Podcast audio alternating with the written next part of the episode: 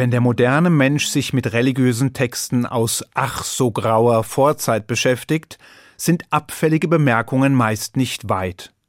Denn die Torah und die hebräische Bibel gelten heutzutage nicht unbedingt als Straßenfeger. Zu trocken, zu schwer verständlich, zu veraltet sind dabei noch die freundlichsten Beschreibungen. Dazu kommen Vorschriften, die, um es vorsichtig zu formulieren, ziemlich skurril klingen. Dabei lohnt es sich durchaus, genauer hinzuschauen. Und zwar nicht nur im eigenen Interesse, sondern auch im Interesse unserer Mitmenschen, der Tierwelt und der Schöpfung als solcher.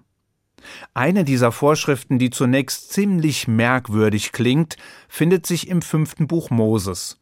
Dort heißt es, wenn du zufällig auf dem Weg ein Vogelnest siehst, auf einem Baum oder auf der Erde, mit Jungen oder mit Eiern, während die Mutter auf den Jungen oder den Eiern sitzt, so sollst du die Mutter nicht samt den Jungen nehmen, sondern du sollst die Mutter auf jeden Fall fliegen lassen, und die Jungen kannst du dir nehmen, damit es dir gut ergehe und du lange lebst.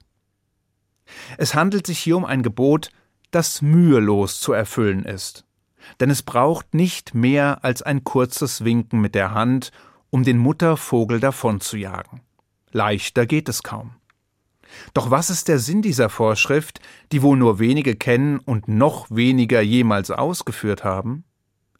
Darüber, Sie ahnen es wahrscheinlich schon, diskutierten einige unserer größten Rabbiner und Philosophen seit jeher. Die Mehrheit versteht dieses Gesetz als Ausdruck des Respekts vor dem Tier und seinen Gefühlen. Denn obwohl der Mensch auf dem Höhepunkt der Schöpfung als Hauptdarsteller die Bühne betrat, und obwohl er im Gegensatz zu den Tieren als einziges Lebewesen im Ebenbild Gottes geschaffen wurde, heißt das noch lange nicht, dass er das Recht hat, Pflanzen, Tiere und Umwelt gering zu schätzen. Ganz im Gegenteil. Zwar gilt dem menschlichen Leben das höchste Maß an Achtung, aber auch Tiere und die Schöpfung als solche müssen mit Respekt behandelt werden. Schließlich bedeutet die Achtung vor der Schöpfung gleichzeitig Respekt für den Schöpfer als solchen. Jedenfalls gibt es ein Prinzip, das aus dieser Idee erwächst. Zabalechaim, also das Verbot, irgendwelchen Lebewesen absichtlich Schmerz zuzufügen. Stattdessen werden Rücksichtnahme, Fürsorge und Mitgefühl gefordert. In diesem Licht schrieb Moses Maimonides in seinem philosophischen Meisterwerk Der Führer der Verirrten uns ist es verboten, das Tier und sein Junges am selben Tag zu töten, damit man sich davor hüte und es verabscheue, das Junge vor den Augen der Mutter zu töten. Denn darin liegt eine sehr arge Tierquälerei, weil in dieser Hinsicht zwischen dem Schmerzgefühl des Menschen an sich und dem der Tiere kein Unterschied liegt. Und derselbe Grund gilt auch für das Gebot, dass man bei der Aushebung eines Vogelnestes die Mutter freilassen muss, denn die Eier, auf denen die Mutter sitzt, oder die Küken, die der Mutter bedürftig sind, sind zumeist ohnehin zur Nahrung ungeeignet. Lässt man die Mutter nun frei und sie kann sich entfernen, so wird ihr die Qual erspart zu sehen, dass man ihr die Jungen wegnimmt, und in den meisten Fällen wird dies den Ausnehmer veranlassen, das Ganze stehen zu lassen. Und wenn also das Gesetz schon dieses Seelenleid bei Haustieren und Vögeln so schonend berücksichtigt, um wie viel mehr bei Menschen? Es geht hier also um Verständnis, Fürsorge und Rücksicht für das Tier als von Gott geschaffenem Lebewesen. Ein Lebewesen, das wir aus Nützlichkeitserwägungen und Notwendigkeiten heraus zwar gebrauchen, das wir aber niemals missbrauchen dürfen. Ein Lebewesen, das Schmerz empfinden und Leid verspüren kann und deshalb unsere Sorge und unser Mitgefühl verdient. Daneben greift hier noch eine weitere Erwägung denn es soll verhindert werden, dass eine ganze Familie, eine Verwandtschaftslinie, eine Spezies an einem Tag ausgelöscht wird. Durch Steven Spielbergs Film Schindlers Liste hat ein Talmud-Zitat besondere Berühmtheit erlangt. Wer ein Leben rettet, rettet die ganze Welt. Im Fall des Muttervogels muss ein Leben gerettet werden, um sicherzustellen, dass weitere Nachkommen gezeugt werden können, dass die Linie fortgesetzt werden kann, dass eine kleine Vogelwelt gerettet wird. Aus demselben Grund darf auch das Vieh mit seinem Jungtier nicht am gleichen Tag geschlachtet werden, wie es im dritten Buch Moses heißt. Dabei gibt es durchaus auch andere Sichtweisen. Nachmanides etwa, der kurz nach Maimonides im 13. Jahrhundert lebte, meinte, dass es hier nicht um die Rücksicht auf die Gefühle des Muttervogels gehe, sondern darum, Barmherzigkeit in uns Menschen zu kultivieren. Er schrieb in seinem Torah-Kommentar, der Grund liegt darin, uns Mitleid zu lehren und dass wir nicht grausam sein sollen. Nachmanides sorgt sich also weniger um die Gefühle des Vogels, als vielmehr um die Menschlichkeit des Menschen. Wie auch immer. Jedenfalls lohnt bereits das Studium und die Beschäftigung mit diesen Vorschriften, um den Geist und den Wert der zugrunde liegenden Ideen zu verinnerlichen.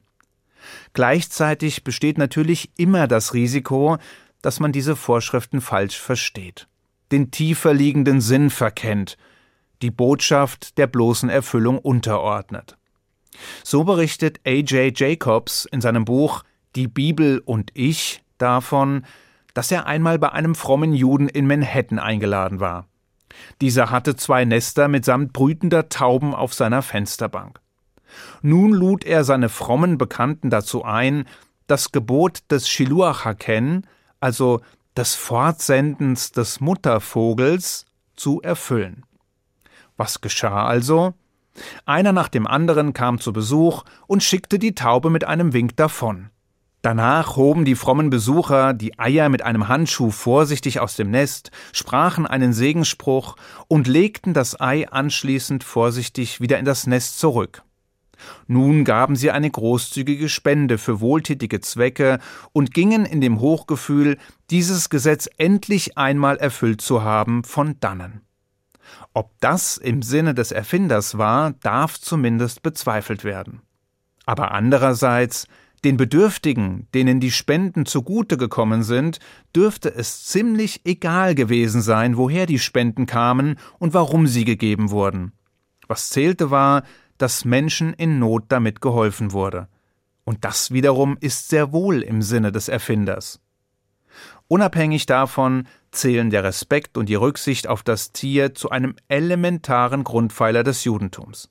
Gleich, ob es vorrangig um die Empfindungen der Tiere geht oder ob Mitgefühl und Barmherzigkeit des Menschen im Mittelpunkt stehen. Der amerikanische Autor Dennis Prager warnt dabei allerdings vor einem gängigen Fehlschluss. Denn man könne zwar davon ausgehen, dass ein Mensch, der Tiere grausam behandelt, auch dazu neigt, Menschen grausam zu behandeln. Die umgekehrte Annahme funktioniere aber nicht. Sprich, ein Mensch, der Tiere gut behandelt, muss seine Mitmenschen noch lange nicht gut behandeln. Wer das nicht glaubt, wird bei einem Blick in die Nazizeit eines Besseren belehrt.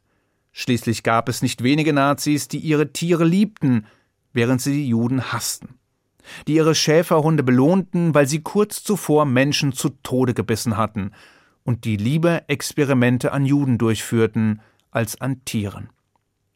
Rücksichtnahme und Mitgefühl gegenüber Tieren ist also durchaus wichtig. Ohne diese allerdings auch gegenüber seinen Mitmenschen zu pflegen, sollte man sich darauf nichts einbilden. Denn wenn es mal hart auf hart kommt, darf es nicht den geringsten Zweifel geben, wer an erster Stelle steht. Ich wünsche Ihnen einen guten Schabbat. Shabbat Shalom.